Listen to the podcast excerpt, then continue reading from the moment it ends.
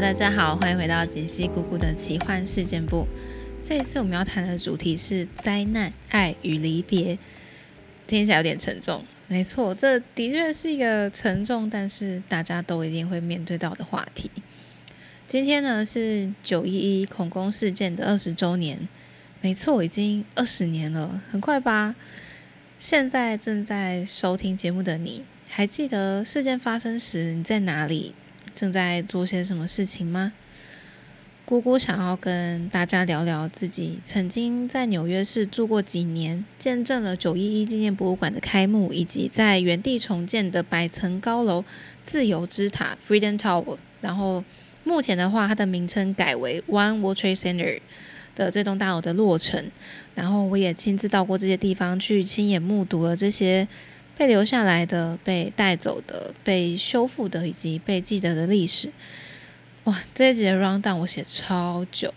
很多文字都是打了又改，改了又删。希望习惯听我聊两性的人，今天可以换个口味，静下来听姑姑聊这个议题。那我们今天的节目开始之前，姑姑想要问大家一个问题：如果生命只剩下最后几分钟，你可以打一通电话，你会打给谁？看过 Christopher Nolan 的 Interstellar，也就是《星际效应》这部电影的人，应该都知道，呃，导演诺兰他想要说的是，爱是唯一可以穿越时间与空间的事物。而在电影里面啊，因为时间膨胀的关系，男主角 Cooper 的时间走得比地球上的亲人还要慢非常多。然后他在他的太空旅行以及任务时，他每一次收到来自地球的视讯留言。都发现他的家人都用飞快的速度在变老，才短短的几天，他就经历了儿女的长成与衰老。每一通视讯留言对他来讲都无比珍贵，也无比心碎。二零一四年的五月，九一一纪念博物馆终于开幕，姑姑就找了一个假日，一个人买了票进去。通过安检之后，就搭着手扶梯来到了地下层。没错，这博物馆的地址就位于当年被摧毁的双子星大楼的原址下方。电梯一路往下的过程中，你就会看到当年留下来的地基跟钢筋。博物馆里面呢，除了展示事件当天遗留下来的文件跟遗物之外，它也对外公开征求了事件发生经过的任何影片和照片，还有所有罹难者跟因公殉职的救难人员的资讯，还有。当年恐怖攻击背后的恐怖组织的背景。姑姑参观的动线是以事件发生的时间推进。在二零零一年九月十一日的早上八点多，塔台人员先是收到了两架从波士顿飞往洛杉矶的客机被挟持的消息。这两架客机之后分别在上午的八点四十六分以及九点零三分撞击了世贸双子星的北塔以及南塔。因为时间真的太过接近，以至于呢，美国空军即便已经出动去拦截，还是没有办法挽挽回。然后呢，在早上的九点三十七分，另外一架从 Washington D.C. 外面起飞的客机就直接撞进五角大厦的其中一面。然后，其实很多人不知道的是，还有第四架飞机。第四架飞机它是从 New Jersey 的 Newark 机场起飞。这架客机被挟持之后呢，机上的乘客跟机组人员在不久之后就得知了纽约的攻击事件，于是他们决定要群起抵抗这群恐怖分子。那最后这架飞机非常不幸的就在费城的郊区坠毁。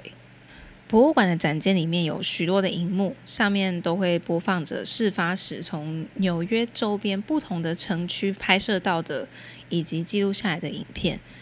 有观光客刚好就在露天咖啡厅跟双子星大楼合影，然后他就录到飞机直接撞进他身后的北塔的瞬间。我们站在那边看这些荧幕，就是感受每一位目击者的视角，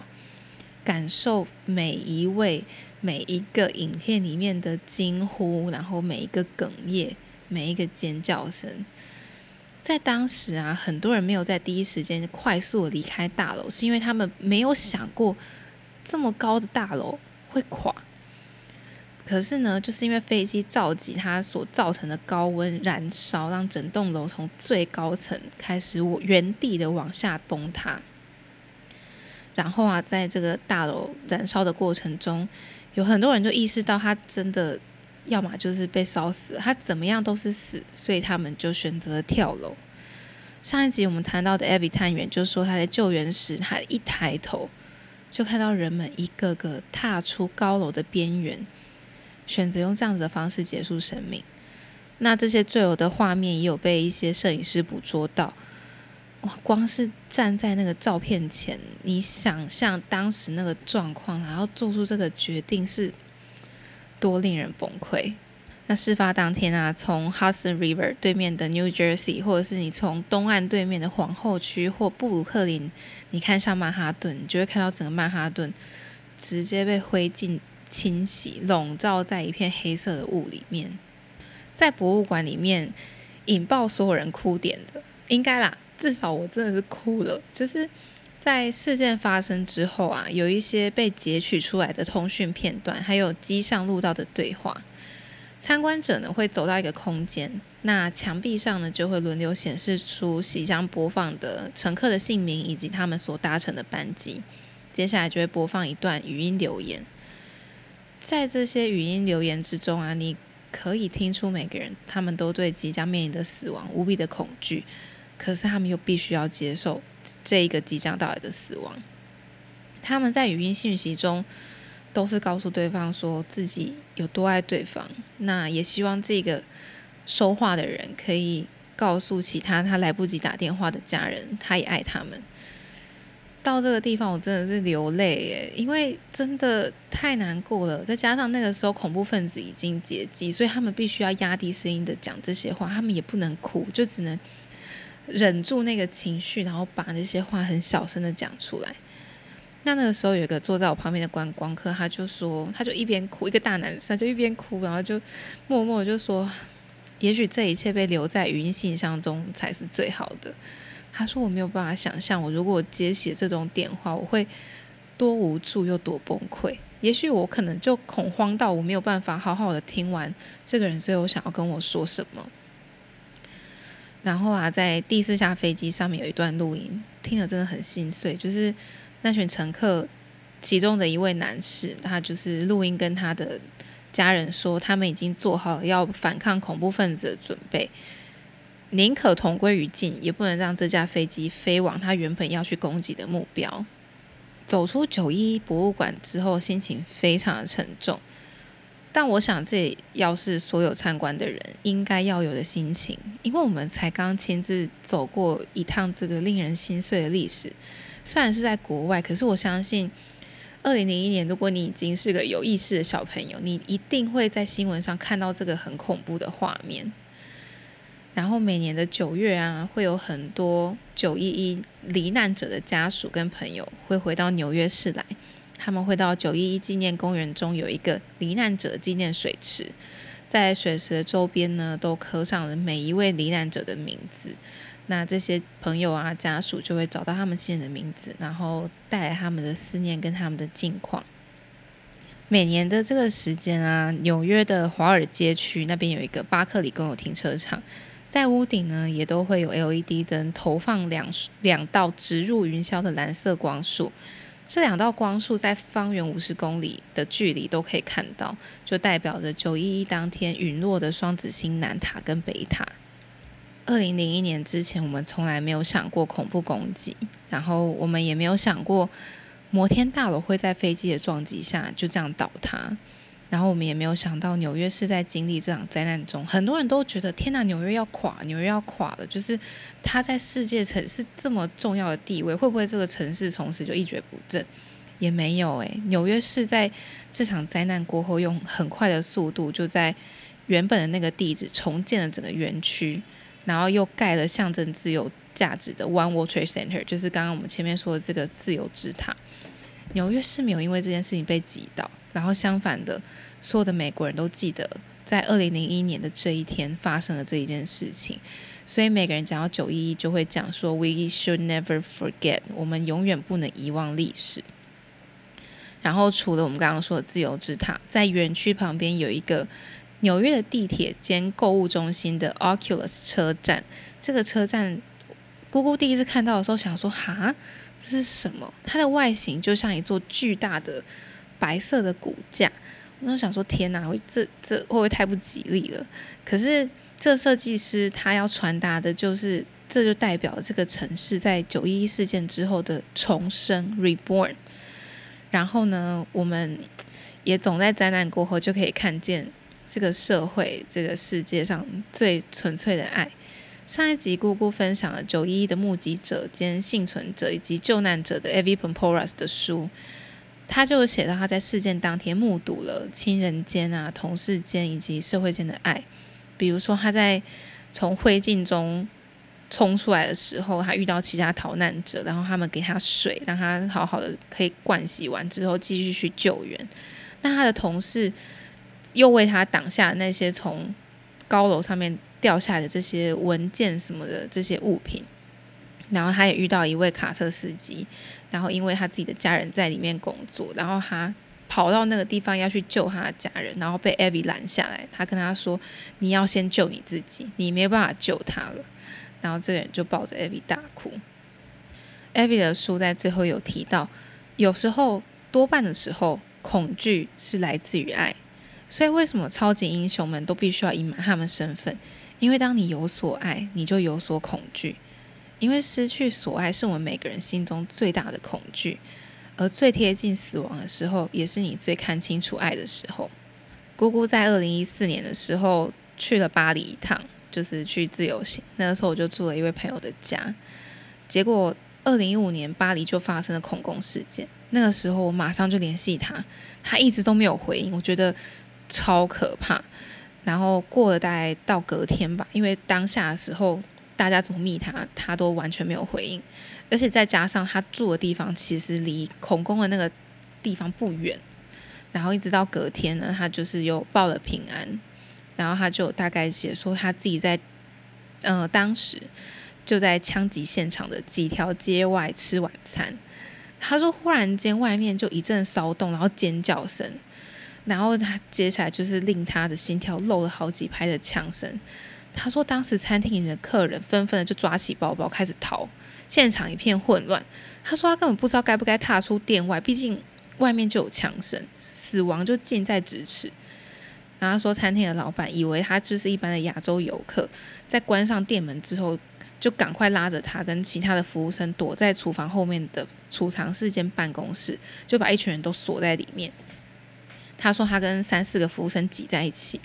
然后每个人其实先眼里都已经是泪光了，然后有些人也开始祷告，只是他们也不忘互相提醒对方说赶快关闭你的手机铃声，然后降低你的呼吸声，不要发出声音。然后老板就在办公室的那个办公桌前面看监视器，然后一直到法国警方都宣布哦现在已经安全了，他们才敢从储藏室里面走出来。他说：“那个晚上，他觉得回家的路好远好远。那他回到租屋处啊，一切都已经平静下来之后，然后看了新闻，打开手机，然后才发现，哇，被家人朋友关心的讯息淹没。他说他到那个时候，他才意识到他到底经历了多可怕的事，他才放声大哭。而姑姑自己呢，在今年初失去了一位至亲，当时因为。”疫情的关系没有办法探病，所以我们其实已经蛮久没有见到这位亲人。没想到在过年前就忽然验出过去这大半年做了多少检查都没有检查出的肿瘤，而且还直接宣告末期。然后隔一天就是小年夜，我们就收到医院的病危通知，所有的家人真的只能在最快时间内冲到医院。我记得，我就站在病床的最尾端，我就很急促的在呼吸，就为了要忍住我的泪水。那家人其实就围在亲人的身边，一直呼唤他，跟他说话。我的双眼除了停在我那个亲人的脸上之外，就是直勾勾的盯着医疗仪器上面的数据。你就看那个数据从不正常的高峰。一直降到正常，然后他的呼吸从很急促回到正常，然后忽然间从正常再开始往下降，诶，那很恐怖诶。你再多的呼喊跟眼泪，你都没有办法让那个数据有所回升。你真的当时当时的我知道这就是最后了。你真的说再多话，你再不舍，就是这样子。然后那个数据是这样急速的往下掉，然后最后他的呼吸就停止了，然后病房里面一片死寂，没有电影里面那种很戏剧性的心跳归零的那个声音，没有，什么都没有。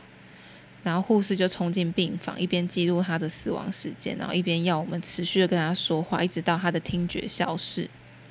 就在那个 moment，我知道我唯有直视死亡这件事，我才才能够真的把爱的意义烙印在心里。大家听姑姑分享的这些奇人异事，多半都是发生在我还年少轻狂、不懂爱又想追求爱的人生阶段。我一直以为爱离我很远。可是，当我站在病床前，我才认清，其实爱就在身边。当我为了得到一个人的关注而委屈自己，那段关系里就没有爱。当两个人的付出太过单向，那段关系里也没有爱。很多时候，最深刻的体悟来自最痛苦的经历。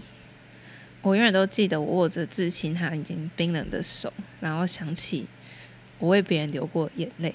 诶，心里真的都是愤怒，诶。因为有太多爱，我来不及说出口；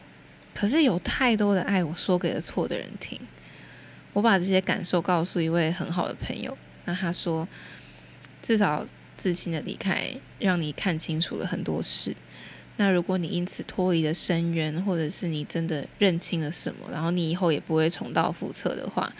那他的离开也算是让你成为了一个更成熟的人。我开始这个节目啊，从来都不是要以新三色来博取大家点阅。当然点阅很重要，可是我觉得如果单只讲那些很好笑或者是很辛辣的话题，可是却不讲这些事情可能为你的人生带的影响或它背后的意义的话，其实就没有什么太大的没有太大意义吧。它就只是为了点阅而出存在的一个节目。那虽然说目前集数还没有很多。不过未来会讲的很多的人生故事，之所以我如今都可以笑看，然后还可以这样跟大家分享，甚至可以找出中间的这些警示意义分享给你们，是因为我走出来了，我走过来了。那我也深刻的明白，过去的我曾经有很多次，只要做错了其中一个选择，我可能就会留下一辈子没有办法抹灭的伤害或后悔。所以我真的很庆幸，也很感恩。也许啊，正在听故事的你，有时候也会有侥幸的心理。可是，真的有些事情，你只要那么一次，人生就从此往你不想去的方向去了。这些故事依旧会在不同的角落上演，只是有没有被说出来而已。有些人会质疑节目第二集那个故事的真假，但我只能说，哇，那你真的是活在一个非常单纯的环境，我觉得很好，我也很羡慕。因为世界真的很险恶，尤其是在美国生活过的我，真的看尽人生百态，最富有的、最贫穷的、善良的、邪恶的、友好的、阴险狡诈的。所以你所谓的那些不可能，都只是你没有遇到而已。好啦，以上就是今天想跟大家分享的议题，很沉重，没错。但我想听过了一些荒诞不羁的故事，偶尔也是要沉淀一下。嗯，我分享的每个故事都是希望大家可以好好回到内心去审视每一段关系是不是健康，是不是平衡。好啦，也欢迎你跟姑姑分享你的经历以及你听完这集的心得。如果你喜欢这个节目的话，也欢迎订阅跟 follow。有什么想要跟姑姑说的，你也可以上 IG 搜寻锦溪姑姑，或者输入 ID 姑姑点 talk 跟我多多交流。好，那我们就下一集节目再见喽，拜拜。